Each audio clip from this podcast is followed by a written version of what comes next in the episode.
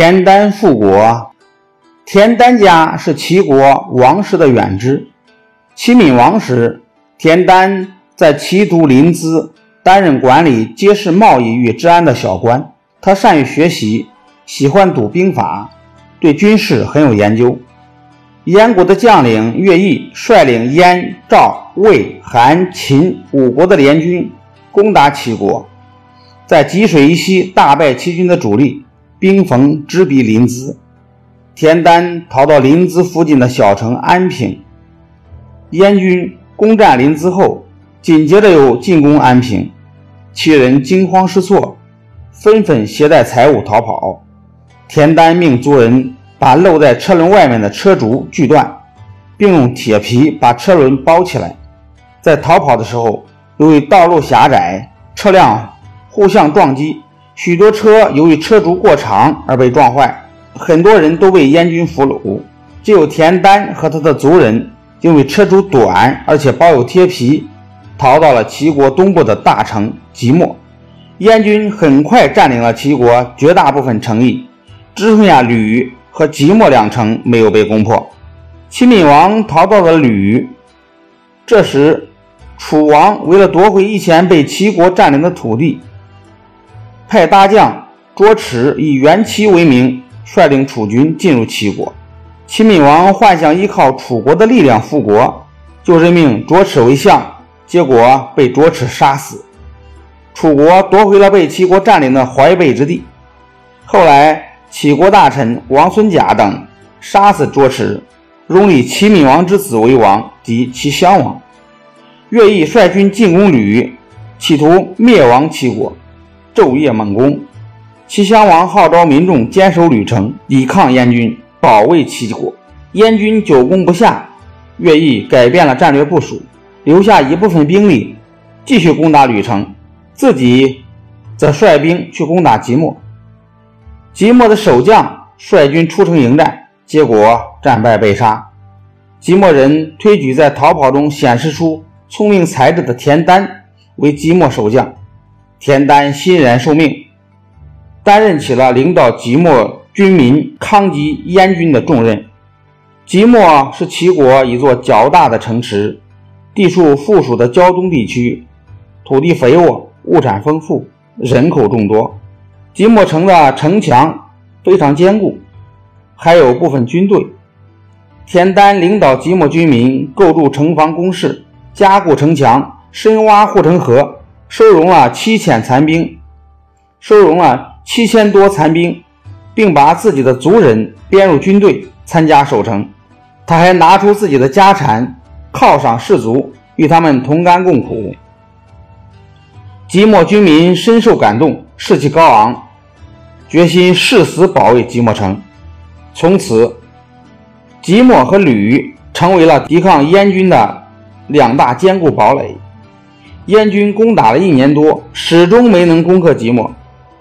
乐毅令燕军后撤九里扎营，然后对城中的军民展开了攻心战，声称只要城中军民前来投降，一律优待，有困难的一定帮助。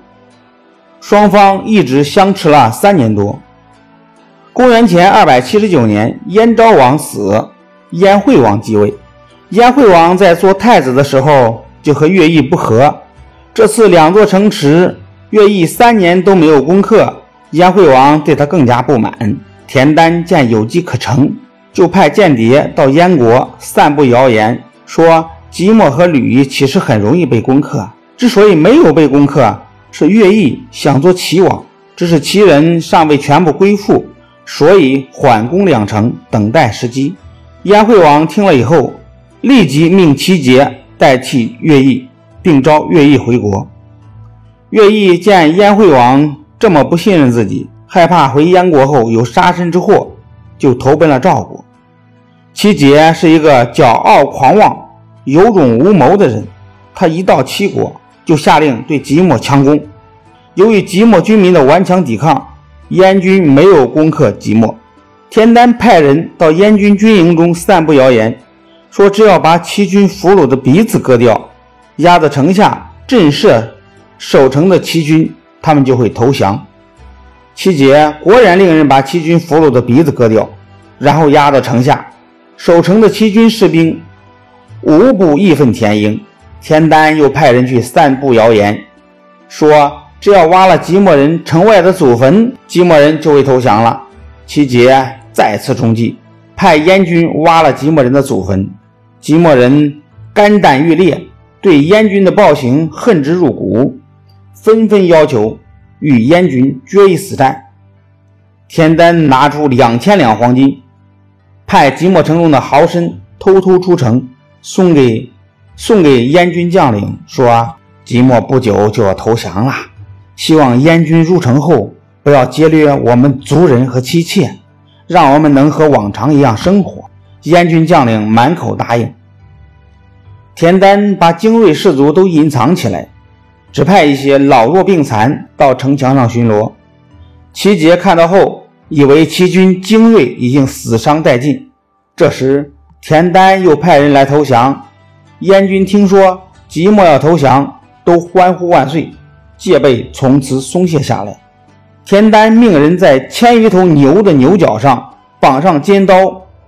身上披上五彩龙纹的外衣，牛尾绑上经过油脂的苇草，在城墙上挖了十几个洞，又组织了五千人的敢死队，扮成鬼神的模样。